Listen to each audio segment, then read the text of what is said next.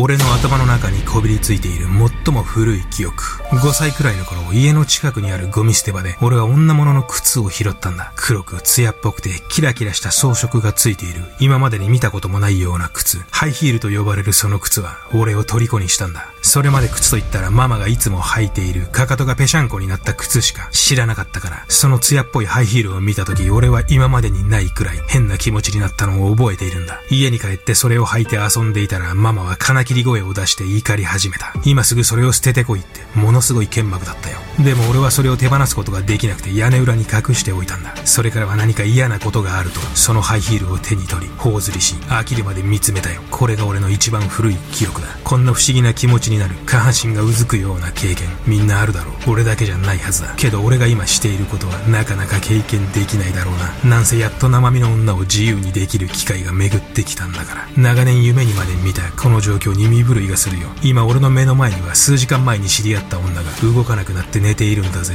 まあ俺がやったんだが。けどやっぱり人間は腐っていくもんだろう。それが悲しくてさ。なんとかこれを保存できないかな。なんとかして保存できれば、いつだって思う存分、めでることができる。それにはまずは切り離さないとだな。ジェローム・ヘンリー・ブルードス。1968年から69年の間にアメリカ・オレゴン州で女性ばかり4名の犠牲者を出した男。ハイヒールに興奮し、女性ものの下着を十数年にわたり収集してきたブルードス。その変態性と猟奇性は、あまたのシリアルキラーの中でも群を抜くほど、今日は最強最悪のフェティッシュキラー、ジェリー・ブルードスにグロファイリングが眠れなくなっても知らないぜ。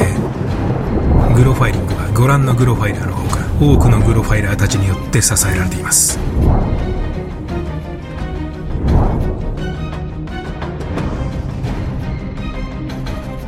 さて今日はジェリー・ブルードスです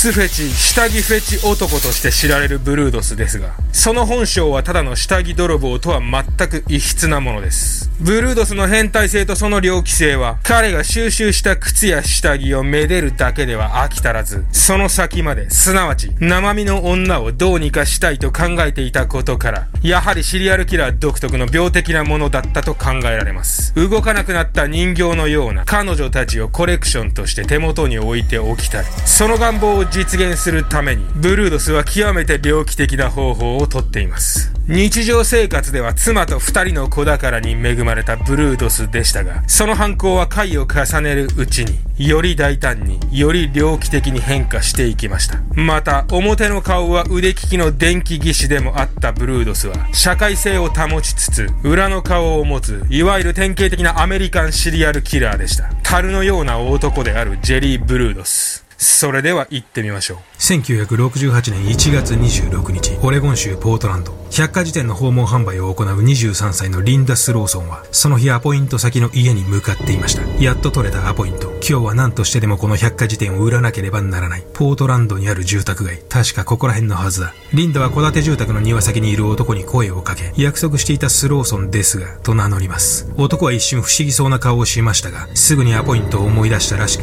家の中にリンダを案内します。ああ、待っていたよ。こっちに入ってくれ。今リビングには母親と子供たちがいるので、地下の仕事部屋でいいかな。初対面の男と地下室で二人きり。一瞬警戒したリンダでしたが、リビングから聞こえてくる子供たちの声と、ずんぐりとした男の風景に安心し、リンダは薄暗い地下室に男と共に降りていきました。おそらくこの時リンダは百科事典を売ることによほど夢中になっていたかと思われます。または彼女はアポの時間に遅れ気味だったのかもしれません。とにかくこの時リンダがもっと冷静でもっと心に余裕があれば彼女は地下室に案内される前に気づいたはずです。自分が訪ねた家はアポイントを取った家とは全く別の家だったということに。ジェリー・ブルードスはこの日初めて人を殺めました。それは訪問販売で百科事典を売るリンダ・スローソンがアポを取った家を間違えたという全くの偶然に起因するものでした。この時庭仕事をしていたブルードスがどの段階でリンダの殺害を決意したのかはわかりませんが、彼は迷わず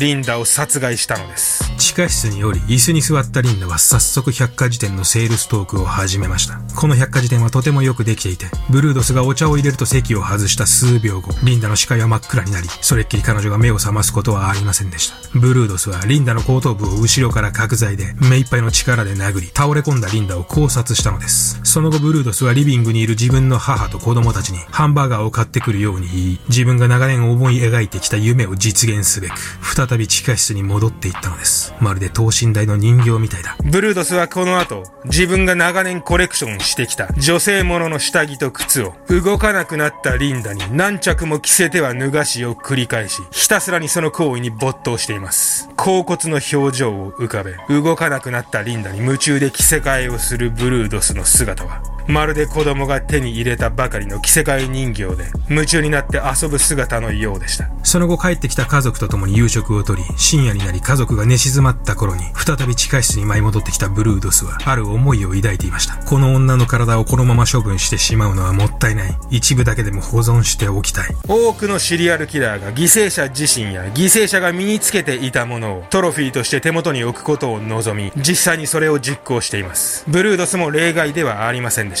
彼は冷蔵庫に入るギリギリのサイズに、リンダの左足を切断し、その足に一番のお気に入りの靴を履かせ、タオルでくるみ、地下室にある冷蔵庫で保管したのです。午前2時頃、ブルードスは車で近くの橋に行き、橋の上からリンダを投げ捨てています。長年の願望をこの日とうとう実現したブルードス。血に飢えたブルードスは、この犯行の10ヶ月後には、2人目の犠牲者を出しています。1968年春、ブルードス一家は引っ越しをし、セーラム市の賃貸住宅に住み始めます。新しい家に備え付けられているガレージの存在に、ブルードスは子供のように喜んだと言います。これだけ広い空間があれば、色々なことができるぞ。10月、仕事からの帰宅途中にハイウェイを走っていたブルードスは、路肩に車を止め、立ち往生している女を発見します。どうしました？車が壊れてしまって。それは大変だ。今は工具がないので修理できませんが、うちに工具を取りに行ってきます。あなたはどうしますか？このまま寒い路上で待ちますか？それとも車で一緒に行きますか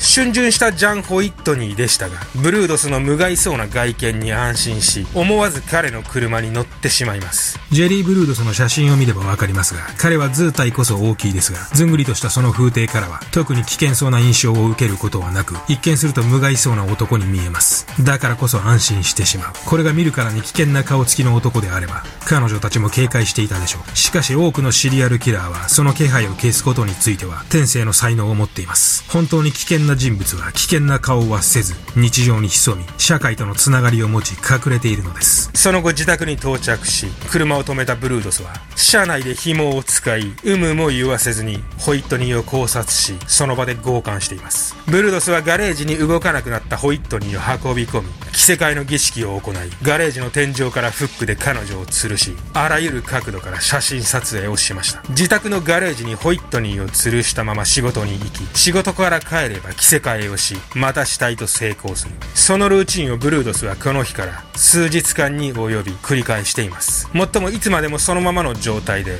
遺体を吊るしておくわけにはいきません。そこでなんとブルードスはホイットニーの乳房を切り取り、それを保管するという狂った実験を試みています。乳房を切り取り、中におがくずを詰め、まるでオブジェかのように壁に画鋲で固定してみる。しかしその出来上がりは満足のいくものではなく、ブルードスは落胆したと言います。ブルードスはこのように、犠牲者に靴や下着を着せては楽しんでいただけでなく、その所有欲を満たすために、あまりにも猟奇的な行為をとっていたのも事実です。結局ホイットリーも一人目のリンダと同じように、車の部品を重りにし、橋から川に遺棄しています。68年に2名の犠牲者を出したブルードスは、その翌年である69 9年の3月と4月にさらに2名の犠牲者を出しています。すでにこの頃になるとブルードスは偶然を頼りに女を狙うということはせず、自分から積極的に獲物を探すようになります。血を求めてブルードスが街をうろつき始めたのです。3月、19歳のカレン・スプリンカーが母親との待ち合わせの最中に失踪。その1ヶ月後に23歳のリンダ・サレーが恋人へのプレゼントを買ったのを最後に失踪しています。どちらの場合もブルードスは車で徘徊し、彼女たちに近づき声をかけ、銃をちらつかせ、その場から彼女たちを連れ去っています。そしてカレン・スプリンカーの失踪から4ヶ月後、オレゴン州コーバリスの川から彼女の遺体とリンダ・サレーの遺体が発見されたのです。リンダ・サレーの遺体には乳房がなく、そのことはブルードスが相変わらず保存実験をしていたことを意味していました。また、カレン・スプリンカーの遺体には、両胸あたりに針を刺したような跡と、妙な焦げ跡が確認できたといいます。ブルードスは死後カレンを蘇生させようと、針を両胸に突き刺し、そこに電気を流し、電気ショックの真似事のようなことを行っていたのです。警察は殺人事件として捜査を開始し、二人の遺体に結ばれていた車の部品の特徴的な結び目からあることを発見します。それは電気の配線を処理する時の決線方法と同じ結び方だということでした。犯人は電気技師なのではないか。他方警察はカレン・スプリンカーが通っていた大学で聞き込みを開始し、大柄な電気技師の男と先日デートしたという女にたどり着き、次回のデートの約束の電話が来たら警察に連絡をするように伝えます。5月月25日、男から連絡が来たとの通報により、警察はすぐさま大学の寮に急行。そこで女を待つ大柄な男を発見します。2、3男と話をし、彼が電気技師だということ、この近くに住んでいるジェリー・ブルードスという名だということを警察は聞き出します。こいつに間違いない。もっともこの時点では女を待っているだけのブルードスを警察は逮捕することはできず、一度切り上げ、ブルードスを追い詰められる証拠を探すことにします。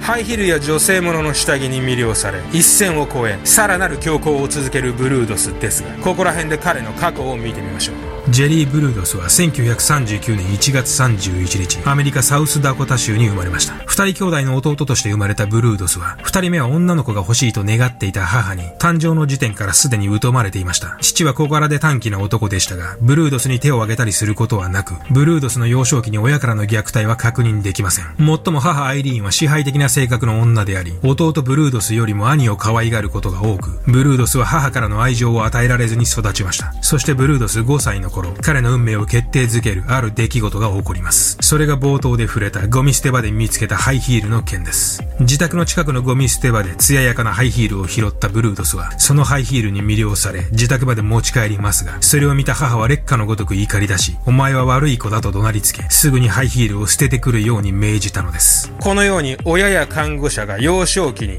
あることをひた隠しにすることや、そのことに過敏な反応を見せることで、子供の中でその事実が禁断の果実かのような魅力を持ってしまうケースは決して少なくはありません。まさに5歳のブルードスも母アイリーンの過剰な拒否反応により、ハイヒールに対して何か禁断の秘密めいた不思議な魅力を感じるようになってしまったのです。そしてブルードスの中でタブーとなったハイヒールは同じタブーとされている性的な体験と何らかの形で強く結びついたと考えられます。家庭内での唯一の異性である母から強く禁じられたハイヒール。ブルードスはこの経験により女性ものの靴にいわゆるフェティッシュを感じるようになったのです。その後ブルードスは靴や女性ものの下着に異様な執着を見せるようになります。16歳になると完全なる性への目覚めとともに彼はこんなことを考えるようになります。裏山にホラー穴を掘ってさらってきた少女たちをそこに閉じ込め好きなようにしたい。ブルードスの妄想は次第に暴力的なものへと変化していきました。またこの頃ブルードスは下着や靴を求めて隣人の家に忍び込み盗みを始めるようにもなっていました。後年警察の家宅捜索の際にブルードスの自宅ガレージから大量の女性ものの下着が発見された時そこには現在では流通していない廃盤商品も多数あったと言います。それはブルードスの靴と下着のコレクションが彼が16歳の頃から実に15年近くにわたって行われていたことを示していました。